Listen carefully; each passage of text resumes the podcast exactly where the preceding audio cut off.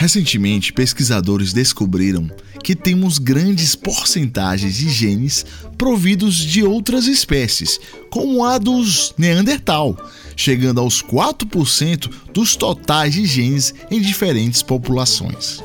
Mas o que isto significa?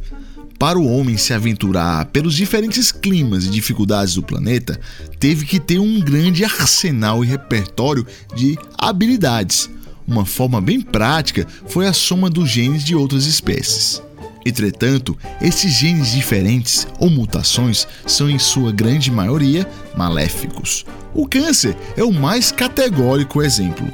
Tanto que já há estudos relacionando depressão e o risco de infarto com genes neandertais.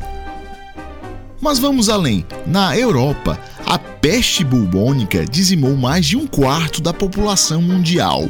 A doença, conhecida como peste negra, era transmitida pela pulga.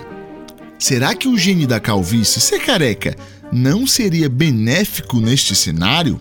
Outro exemplo, uma característica genética é a capacidade de chegar rapidamente ao orgasmo. No homem, é conhecida como ejaculação precoce. Na mulher, o orgasmo prematuro. Será que isto é bom?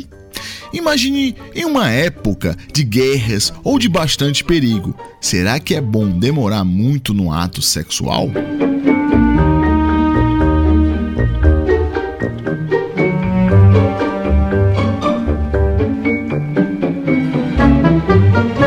Música